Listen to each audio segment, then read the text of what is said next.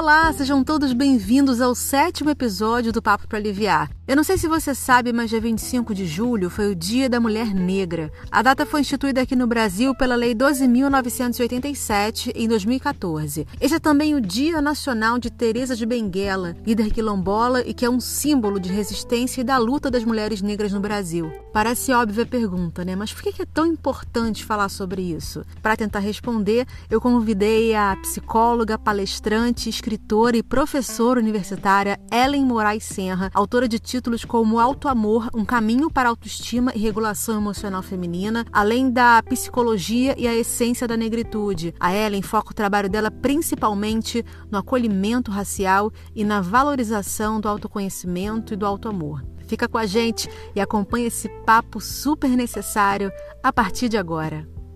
Ellen, como é que é esse seu trabalho focado nesse acolhimento racial? Por que, que você viu essa necessidade? Na verdade, já tinha uma demanda de uma população negra me procurando para fazer o atendimento e sempre com a mesma queixa de vir de outro terapeuta que não soube como acolher a demanda ou que invalidou as demandas dessas pessoas. E isso começou a um nível, por exemplo, numa clínica na Zona Sul do Rio de Janeiro, e hoje eu atendo na, próximo da minha casa, aqui na Zona Norte, e cresceu absurdamente essa demanda. E aí depois eu comecei a fazer parte de alguns projetos, como o projeto Avança Negra, que a idealizadora é a Marcele Oliver, e onde eu sou voluntária, né? Sempre que eu posso, eu tô indo para dar palestras e tudo mais.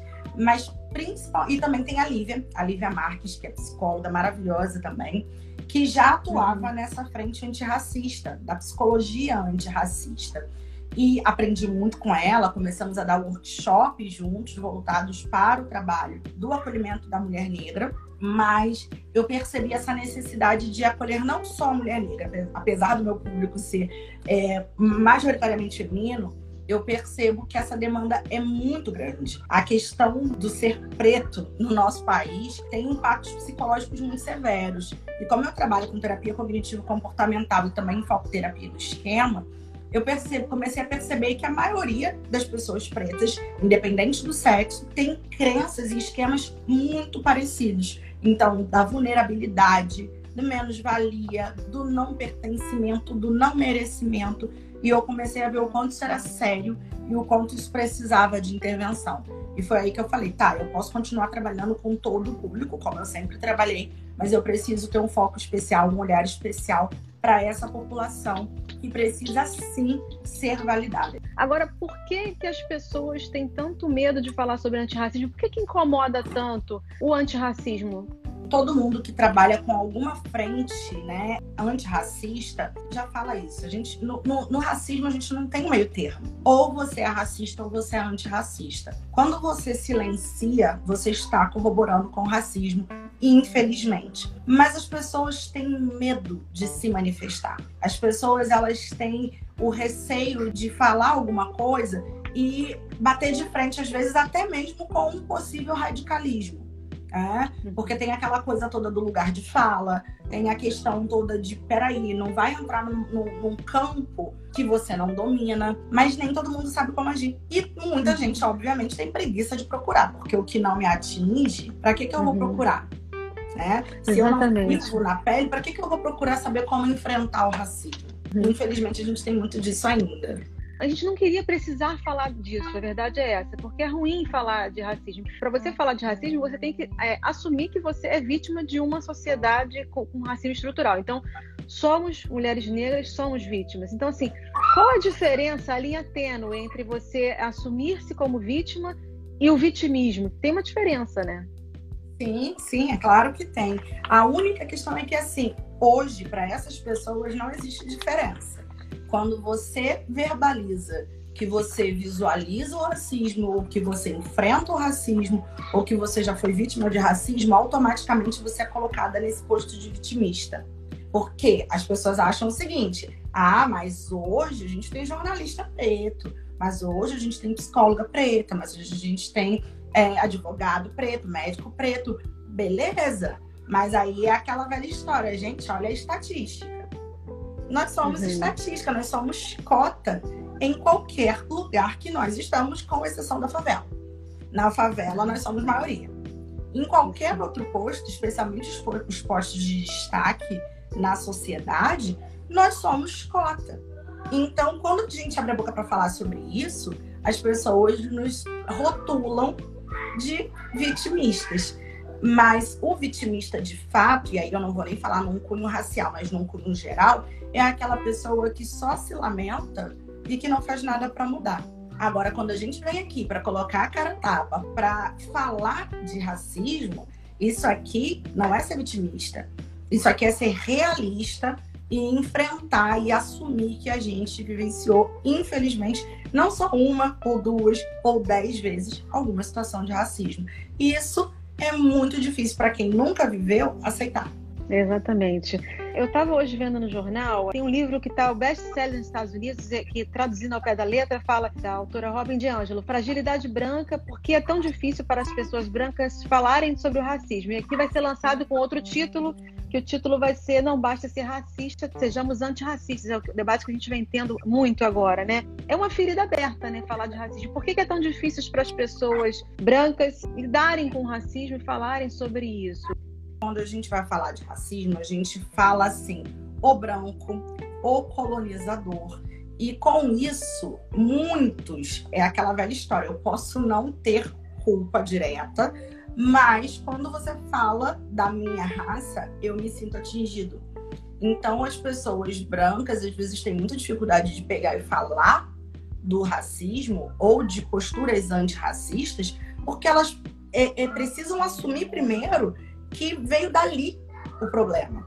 E primeiro que ele existe, já é muito difícil para o branco é, conceber isso. Cara, racismo existe, racismo está aí. O racismo é posto em prática diariamente. Isso já é algo muito difícil. E entender que ele, que ali a origem dele trouxe esse papel e que ele tem, teria, né? Claro que ninguém é obrigado a nada, mas que ele teria a obrigação de falar disso, de aprender sobre isso e de enfrentar essa situação junto com a gente, é melhor tirar o corpo fora. Mas isso não quer dizer que eles não possam. É uma questão de entender sua parcela de responsabilidade histórica e também entender que pode fazer parte de uma transformação.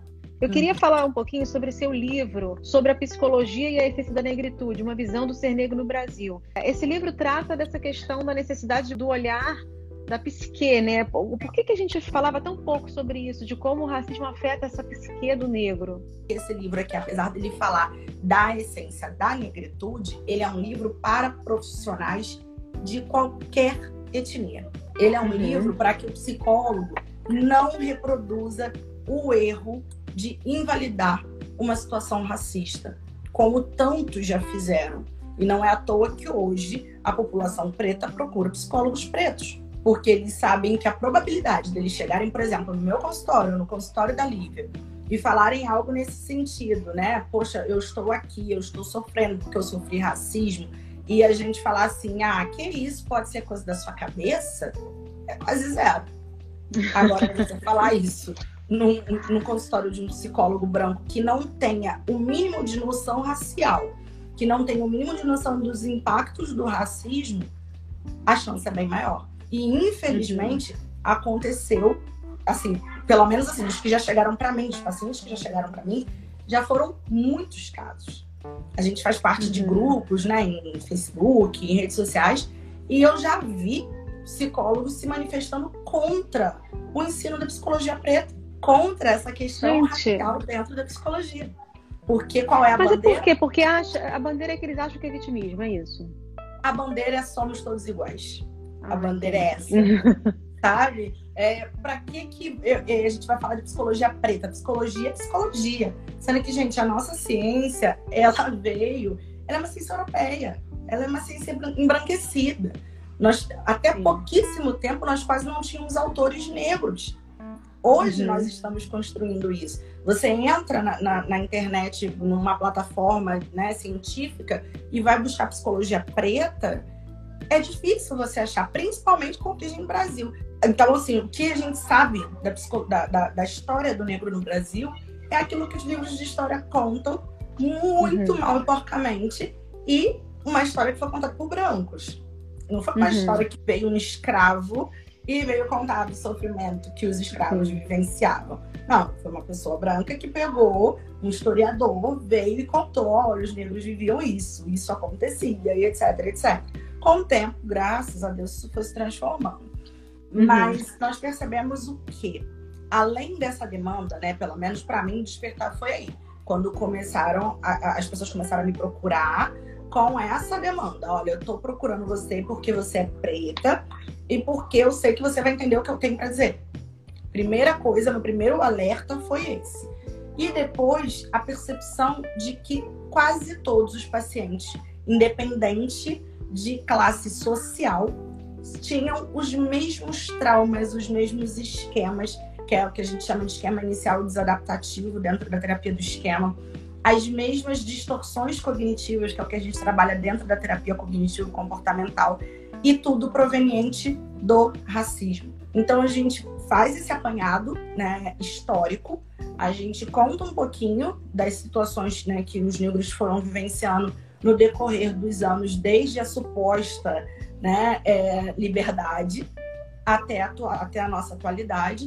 E a gente também coloca ali como que isso se manifesta na infância, na adolescência e na vida adulta. E assim, eu tenho muito orgulho desse livro, não só porque agora outros profissionais estão tendo acesso a ele estão utilizando na sua prática clínica, mas porque, por exemplo, eu, enquanto professora universitária, eu tive a oportunidade de, na faculdade que eu dou aula, usar esse livro como literatura para uma das disciplinas. Eu ia começar a falar agora que eu acho que entra no que você está falando. Inclusive a Jamila Ribeiro, é referência nessa questão no Pequeno Manual Antirracista, ela fala que é impossível você não ser racista tendo sido criado numa sociedade racista. E, e, aí entra toda essa questão do racismo ser estrutural, não é uma coisa pontual. Que as pessoas às vezes acham que o racismo é algo que você chega e vira para a pessoa, xingou a pessoa, isso é o racismo. Mas não, a gente está falando de uma estrutura que essa estrutura é que faz com que o negro feirante e o negro diretor sejam afetados da mesma forma por essa por esse racismo estrutural. O que é isso, sim? O que é esse racismo estrutural, né? É muito importante a gente falar disso, porque nós negros também reproduzimos atitudes racistas. É muito difícil assumir isso, mas nós também fazemos isso. Claro que a partir do momento que você começa no processo de tomada de consciência, a gente começa a modificar isso. Mas uhum. a gente cresceu numa sociedade racista. E quando a gente cresce numa sociedade racista, a gente adota, por exemplo, jargões que têm um cunho racista, mas que às vezes a gente não sabe disso. Né? O criado Sim. mudo, que é aquele imóvel que, ah, vou comprar um criado mudo tão bonitinho, né? Para colocar ali meus livros. Pra... O que, que era o criado mudo? era o escravo negro que ficava ali de pé sem falar nada. Gente. Daí que vem criado mudo. Né? Porque a gente sim, sim. cresceu aprendendo a falar essas coisas e se alguém um dia não nos chamasse atenção para isso, a gente não queria questionar. A gente ia continuar reproduzindo as mesmas falas. E eu queria agora iniciar, como a gente está nessa questão da, da, do mês da mulher negra, vou trazer um pouco o debate para a figura da, da mulher negra tendo como gancho já essas coisas que a gente está falando aqui, da, da, estigmatização da figura da, da, da, mulher preta, né? É sempre tratada como algo folclórico, a gente tem a, a mulata, o termo mulata. É, a mulher negra ela é tida como aquela mulher que tem que ter samba no pé, mas ela não tem muita cultura, ela tem um bundão, então você é sempre tratada como uma, uma, uma coisa, coisificação da mulher preta, né? Como a gente luta contra essa estigmatização? A nossa luta, na verdade, ela começa justamente pela informação. Quando a gente começa a, a informar as pessoas que não é assim que as coisas devem ser, é o início da nossa luta. Claro que nem todo mundo está aberto para mudança, né? Vai ter o pessoal que vai chegar e vai falar, ai, que palhaçada, eu tô querendo te elogiar. Ai, é porque você realmente é uma negra linda, uma preta linda. Por que, que o preto é sempre um adjetivo? Você não fala assim, aquela mulher branca linda. Não, é aquela mulher linda, sabe? Então, assim, esse estigma, né, como você falou, da hipersexualização. Nós somos muito hipersexualizadas, porque nós temos muitas curvas. Mas isso não é nem só do, da mulher negra, isso é da mulher brasileira. A maioria, da, até porque nós somos muito miscigenados, então é, a maioria das mulheres, né, a maioria da população tem alguma origem negra na família. Tem alguém uhum. negro na família. É, aí até brinco, né? Tem uma personagem, apesar de não ser negra, ela é asiática, que é no Exato, e fala que a melodia é um no cérebro. É, eu estudei pra caramba, estudei pra caramba, me esforço pra caramba para poder conquistar o meu espaço. E aí você vem aqui para poder falar para mim, sei lá, do tamanho da minha bunda, ou da minha coxa que é grossa, ou que eu sambo muito. É, é um desmerecimento, né? Eu, eu acho que rola muito uma, uma questão com a figura do negro por causa de toda essa depreciação histórica de considerar é, esse desprezo mesmo pela, pela qualificação mental, às vezes, da pessoa negra, né? Você tem que provar muito mais que você é capaz do que uma pessoa branca, né? Isso é uma dificuldade dessa questão do racismo estrutural que acaba afetando a gente, né? Muito. E além de ter que provar, né? Porque você realmente tem que ser duas vezes melhor para você chegar a um pé de, não digo nem de, de equidade, que seria o ideal, né? Mas ao, a, a um nível, vamos colocar assim, da pessoa branca, ainda tem a questão de você ter que provar que você está ali e você merece estar ali. A cota é uma forma de reparação histórica, porque geralmente quem está com pouco acesso à educação, quem não tem dinheiro para pagar o melhor cursinho preparatório, infelizmente a grande maioria é a população preta. Aí a cota existe para que o preto tenha a mesma chance de entrar, por exemplo, ou numa universidade ou num concurso público, tanto quanto um branco. É, justamente não há tempo hábil para reparar historicamente todo esse dano a uma população então, a, a cota serve para você dar um auxílio uma possibilidade de equidade, né? porque não, não temos tempo hábil para corrigir esse erro histórico. Colocar no mesmo patamar é muito complicado. Eu estava falando agora sobre essa questão da, do gênero, né? que a gente é muito mais cobrada, e aí, falando na questão da mulher negra, além de já ser difícil para a mulher em si branca, negra, seja qual for, a mulher negra tem uma sobrecarga maior porque ela ainda sofre o racismo. A gente tem ouvido muito falar sobre a questão da solidão da mulher negra. Você, como psicóloga, trabalha muito isso? O que é o que seria essa solidão da mulher negra que vem sendo falada? Por que, que ela ocorre, né? Infelizmente, ela é real e ocorre muito por conta do ser preterido como a gente entrou, né, ainda há pouco na questão de, da objetificação, dessa coisa da hipersexualização, é, muitas mulheres negras, elas são vistas assim, nossa, ela é ótima para me satisfazer, mas para ser minha companheira, para eu apresentar para minha família, para eu assumir perante a sociedade, nem Não. tanto assim. Então, assim, essa solidão da mulher negra, além de outros contextos, é claro, também tem a questão do mãe solo. Quem, a maioria das mães solo são mulheres negras. Né? Então tem uma série de fatores, mas principalmente essa questão afetiva. Além de, além de, de que a mulher negra ela tem que ser sempre forte. Se ela não é sempre forte, ela não serve. Ela tem que ser ótima para o trabalho braçal. Ela tem que ser ótima no sexo ela tem que ser ótima para arrumar a casa, para ser a mãe do marido. Uhum. Mas para ser mulher inteligente, intelectual, para correr atrás do dela e ainda ter que dar conta dos filhos, essa mulher me incomoda. Essa mulher é raivosa, essa mulher não é suficiente, essa mulher é, olha, não tô querendo, não tô gostando, olha, você se impõe demais, você é muito abusada. E aí começa esse estigma da mulher raivosa. Então, realmente é muito delicado. Ser mulher na nossa sociedade é delicado. Ser mulher negra na nossa sociedade é delicado ao cubo, principalmente essas questões. Porque assim, a gente já tem que enfrentar tudo que qualquer mulher enfrenta em termos de, de preconceito de gênero e tem que, por tabela, ainda entender que enquanto mulher negra a gente tem que dar conta de tudo com um sorriso no rosto, fingindo que está sempre tudo muito bem.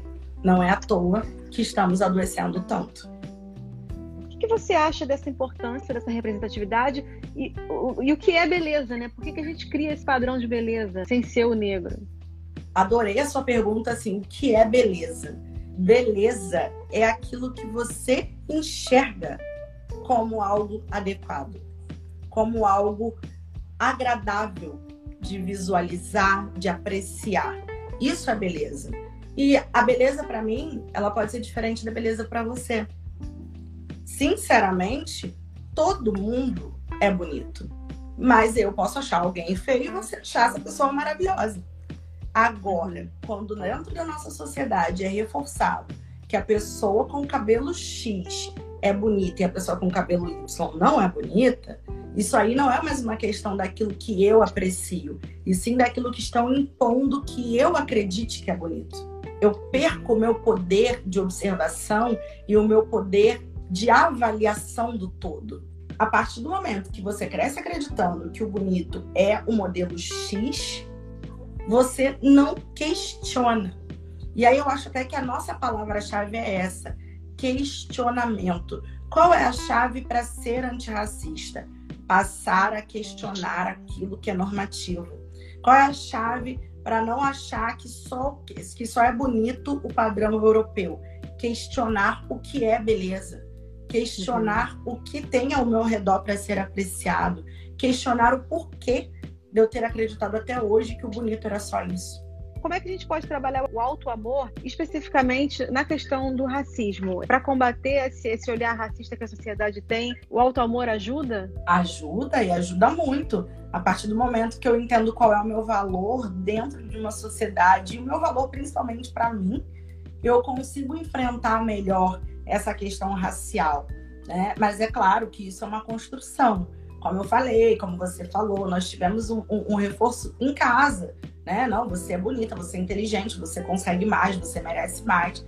Mas infelizmente não é todo mundo que tem esse suporte. Então, quanto mais cedo isso começa, esse reforço, esse ensinamento, essa questão de, olha, você precisa estudar, você merece o um mundo melhor. A base do auto amor é o autoconhecimento. Porque quando você se conhece, você se valoriza, entende qual é o teu papel, você consegue se amar mais, se validar mais e aí, consequentemente, você, os impactos raciais vão ser um pouco menores. O que não quer dizer que você não vai precisar trabalhar às vezes em terapia. Muitas vezes vai. Mas quando você acredita em você, quando você entende quem você é, ninguém tira isso de você. Como é que a gente pode fazer para tentar concretizar essa sociedade melhor para as nossas crianças? Porque a gente talvez não veja uma sociedade antirracista, mas o que a gente pode fazer para, no futuro, nossos filhos viverem essa sociedade? Nos apoiar mais, nos compadecer das nossas dores e tentar nos auxiliar, mas também mostrar para as nossas crianças, reforçar para elas que elas são lindas, que elas são inteligentes e que elas têm tanta capacidade quanto qualquer outra pessoa nesse mundo para elas conquistarem o espaço delas. Essa foi a entrevista com a psicóloga Ellen Moraes Serra. Para conferir a live completa, é só acessar os destaques no Instagram, arroba Papo Aliviar. Obrigada por você ter chegado até aqui e até a próxima.